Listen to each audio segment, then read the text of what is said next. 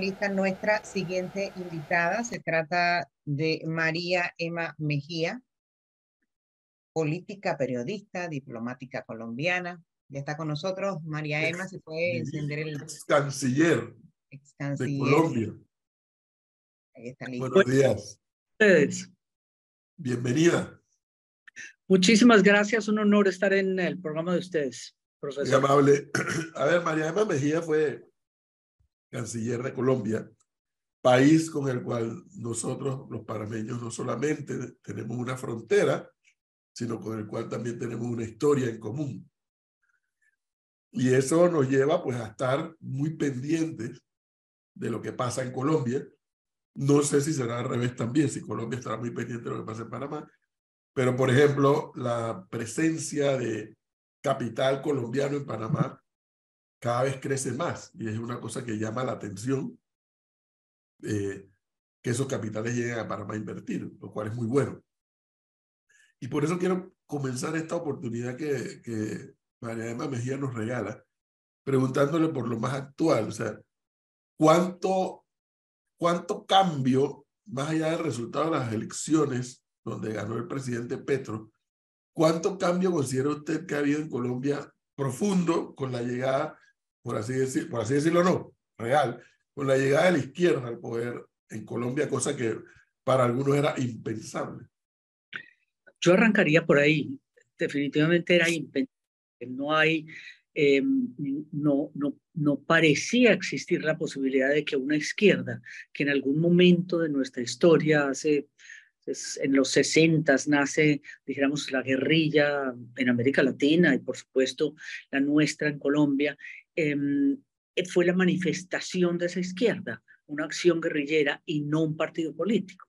Entonces parecía impensable y siempre que se trataba de una paz, Belisario Betancourt, usted recordará, intentó la paz Carlos Lleras, vámonos más atrás, inclusive intentó por muy poco tiempo, le fracasó ese proceso, pero Belisario Betancourt como que arranca que él fue el hacedor de, de, contadora. No se les olvide a ustedes, eh, no se nos olvida a ninguno de nosotros que tiene mucho que ver con este país, como todos nosotros sentimos que tenemos que ver con, con Panamá. Entonces, ha habido distintos procesos. Esos distintos procesos han intentado consolidarse. La paz eh, de Gaviria, la reforma constitucional, eh, la desmovilización del M-19, de donde sale nuestro presidente, y eh, hoy diría yo que hay un cambio muy profundo, primero en el esquema de la llegada de la izquierda democrática. Segundo, en la propuesta. Está cumpliendo a rajatabla lo que prometió que iba a hacer. Eh, una reforma a la salud, una reforma pensional muy profunda, una reforma eh, a las pensiones, una reforma intentó, bueno, sacó la reforma tributaria que no logró Chile, por ejemplo, el presidente Boric muy, muy rápidamente. Entonces hay una transformación que mm, a veces un poco asusta a los colombianos porque son demasiadas reformas al mismo tiempo en unas mayorías del Congreso que ahora parecen estar eh, estarle fallando y se están separando algunos de los miembros, particularmente por la reforma salud, que es casi que una estatización nuevamente de lo que hace 30 años fue el Instituto de los Seguros Sociales. Entonces hay como esa variopinto, uno sí, uno no, eh, pero, pero con preocupación lo miran algunos, claro. Sí, usted fue la canciller del presidente Santos, ¿no?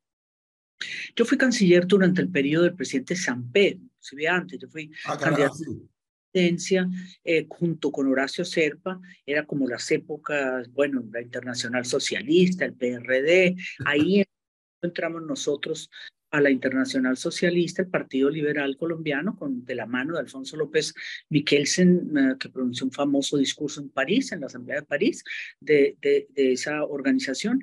Y, y, eran épocas muy difíciles, ¿no? Solo, no solo, digamos, la época de, del el presidente Samper fue muy difícil, las relaciones con Estados Unidos por obvias razones muy rotas, y después viene pues todo lo que es eh, la sucesiva asesinato de candidatos presidenciales en Colombia, al presidente Barco le tocó también un periodo muy difícil, muy complejo, y ahí eh, ganamos, asesinan a Luis Carlos Galán, para quien yo trabajaba en algo parecido a lo suyo, dirección de comunicaciones, como de esa de esa campaña presidencial, era, fue la disidencia del Partido Liberal hasta que se integró al Partido Liberal y lo asesinan y, yo me voy, pues me nombra el presidente Gaviria como consejera presidencial para Medellín, la Medellín del narcotráfico, la Medellín de Pablo Escobar, que afortunadamente hoy parece tener otra cara, por lo menos en el ámbito de, de este asesino que, que acabó con una generación.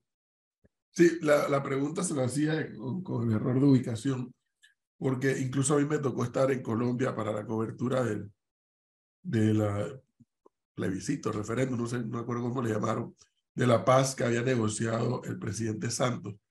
Y no se me puede olvidar, no se me puede olvidar, para esa época estábamos Flor y yo en la, en la otra emisora, que la otra emisora era parte del grupo Prisa, por lo cual pues, tenía que ver con Caracol. Cuando llego a Caracol al día siguiente, con la primera que me encuentro con nuestra querida amiga Diana Uribe, y, se me ha puesto a llorar en el hombro. que no puede ser que la gente haya votado, que no, que etcétera, que etcétera, que etcétera. Creo que fue un esfuerzo tenaz.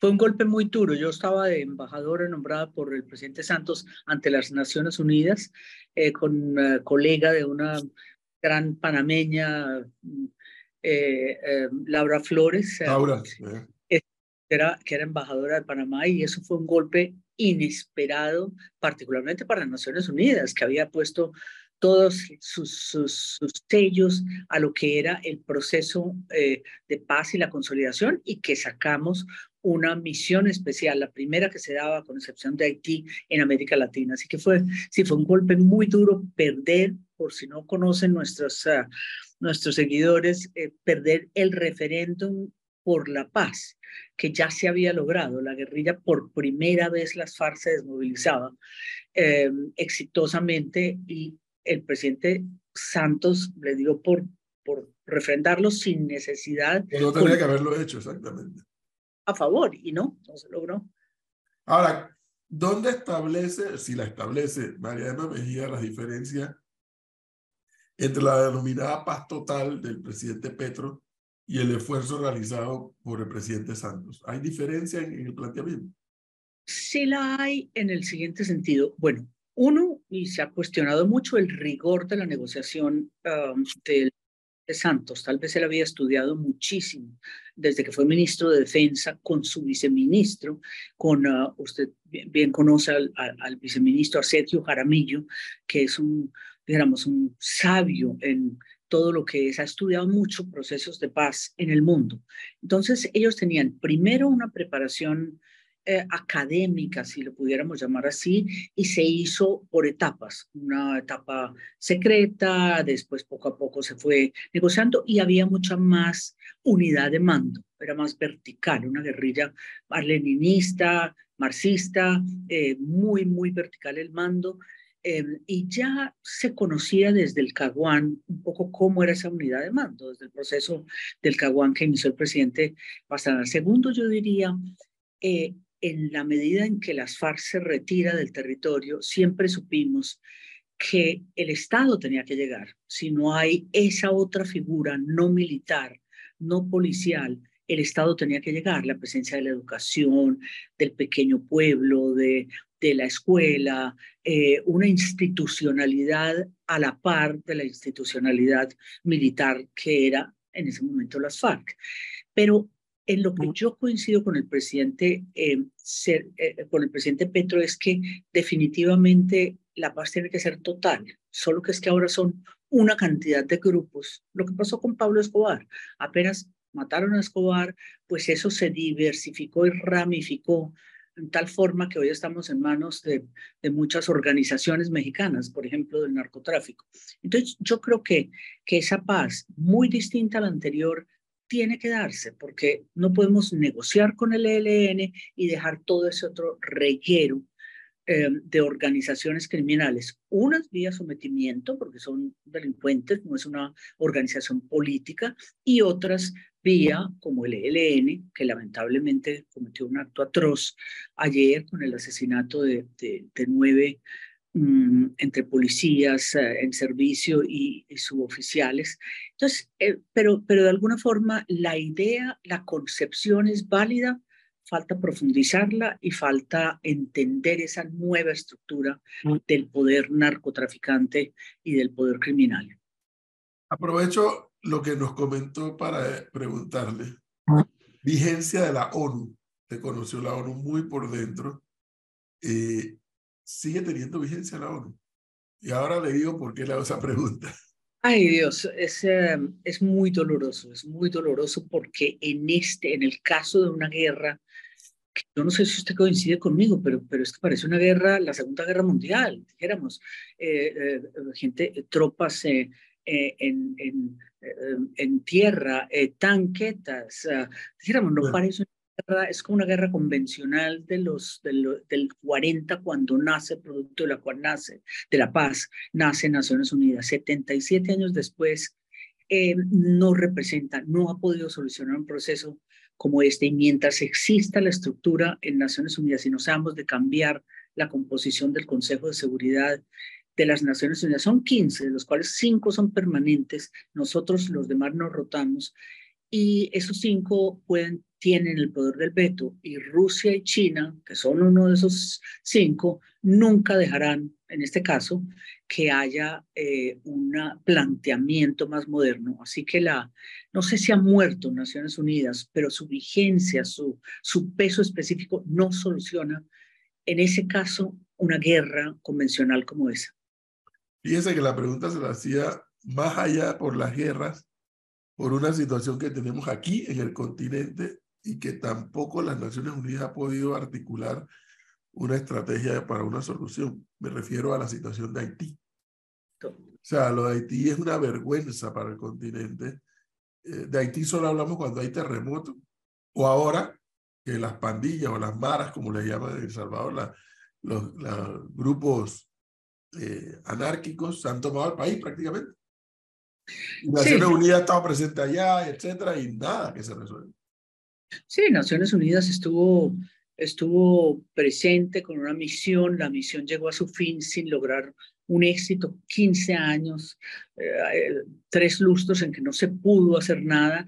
Eh, yo recuerdo cuando el presidente Santos le tocó participar Colombia, eso es rotativo dentro de los latinoamericanos, tenemos dos cupos y Colombia presidió em, el Consejo de Seguridad y en ese momento mm, priorizó a Haití como dentro del Consejo de Seguridad y no tuvo el más mínimo eco, la más mínima reacción y hoy ya ni siquiera hay una misión, se está intentando buscar alguna alguna posibilidad, pero una nación a la que le debemos mucho. Ciertamente, pues Bolívar le debe mucho, ¿no? Nuestra independencia le debe mucho a, Haití, sin embargo, ya prácticamente es eh, la anarquía total.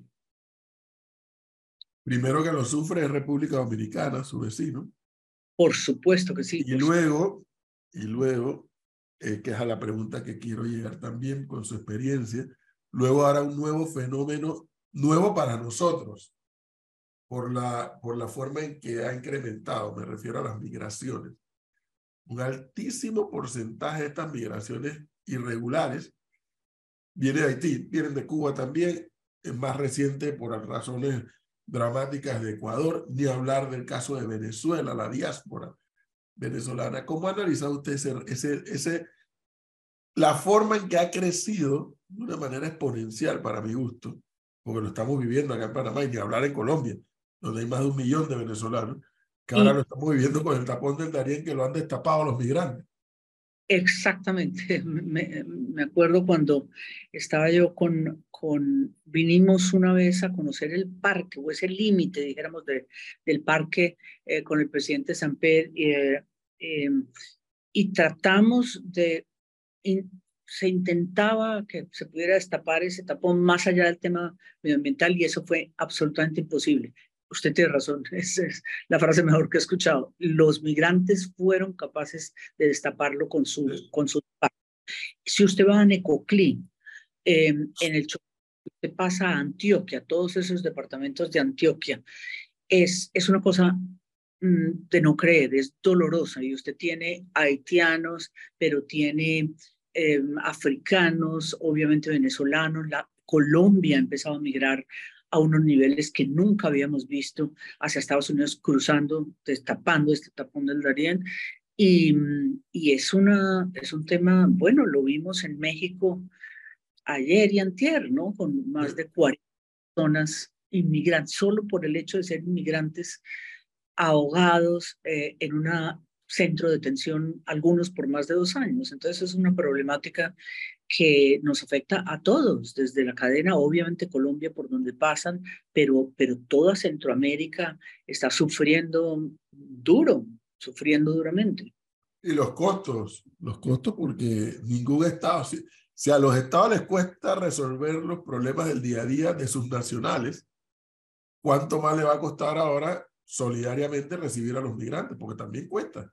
Sí, y además en un año mm, electoral, dijéramos, preelectoral en Estados Unidos, ah, aquí en, en eh, el 24 va a ser un año muy activo en, en elecciones, pues se vuelven material electoral, ¿no? De alguna forma es una migración que puede determinar el favor o estar a favor o en contra, uno ve republicanos, demócratas, entonces se juega con esos migrantes, no solo se les explota por lo que les cobran, sino que se juega con esa migración y no hay fórmula, porque, porque también a México lo han puesto pues como, como una barrera que tiene que impedir esa migración de una u otra forma con incidentes y, y, dramas como el que nos ocurrió esta semana.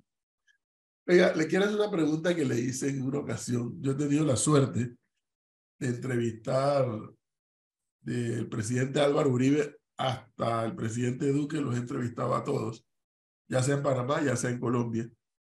¿Y ¿Qué saben en Colombia que no sabemos los panameños? Cuando varios presidentes han planteado la integración que conlleva la apertura del tapón del Darién. Como en efecto hay un tema ecológico y, y demás, eh, eso es real, pero pareciera que en Colombia saben algo que los panameños no sabemos, cuando yo veo que prácticamente todos los presidentes nos han planteado lo mismo. Pues no, no, no, no sé, pero, pero para mí es, eh, yo lo miro solo desde el ámbito eh, ecológico, dijéramos, desde el ámbito del cambio climático, en un presidente como eh, el presidente Petro, que ha enfocado su discurso en Naciones Unidas, em, ahora en la cumbre iberoamericana en em, Santo Domingo, de todas maneras es el tema de la protección de ese tesoro que tiene afortunadamente nuestra región. Suramérica, por su agua, por supuesto, la Amazonía, pero es integrar de alguna forma ese tesoro, por ejemplo, el tapón del Darién hasta ahora inexplotado, espero que no haya daños ecológicos, pero yo, yo diría que, esa, que es eso, que es una, no diría que es una fijación, pero siempre tenemos eh, herencias pasadas, por supuesto, pero también una, un seguro Em, de cambio climático que si se lleva, porque se habla mucho de la Amazonía, con Lula da Silva, con la cumbre amazónica, pero más allá de eso, yo creo que en el norte también tenemos, en el norte de Colombia, en el norte de Sudamérica también tenemos ese gran tesoro. Eh, yo soy de la teoría, que estoy en minoría acá en Panamá, porque hay quienes quieren que Panamá construya un ferrocarril desde la ciudad de Panamá hasta la frontera con Costa Rica. Y yo estoy en la minoría que digo, para gastarnos esa plata hacia Costa Rica, mejor nos la gastamos hacia Colombia. Ajá, porque nos integra más con el sur que con el centro de América. Sí, sí, sí. Sí, esa, esa de alguna forma fue hace tiempo, yo creo que ha sido idea de presidentes, como usted bien dice, ¿no? Con, uh, con em, eh, el toro, me acuerdo en esa visita que hicimos a los dos presidentes y era esa, ese sueño, ¿no? Que creo que comparte muchísimo el presidente eh, Gustavo Petro. Vamos a ver qué ocurre, pero claro, la problemática de nuestra región es tal que eh, la situación económica que viviremos este y el otro año en particular no va a ser fácil. Bueno. Doctora Mariana muchísimas gracias por darnos este tiempo, por pasar un poco revista, que, que agradable pasar revista de algunos temas que no todos los días conversamos acá con los oyentes, con alguien que evidentemente pues tiene una experiencia acumulada interesantísima y, por qué no decirlo también, brillante. Hemos conocido de su gestión eh, en aquellos momentos. Y bueno, sobre todo porque viene de un país con el cual, como dije al inicio, los panameños tenemos una relación muy, pero muy particular, más allá que por el tema de frontera, por una historia que compartimos ambos países. Pues muchísimas gracias. Ha sido un honor y un, un, gusto, una conversación tan cálida como la suya y cuente con nosotros. Y bueno, ya, ya habrá mucho que conversar a lo largo de estos próximos uh, meses y sobre todo en el año 24, que tantas cosas.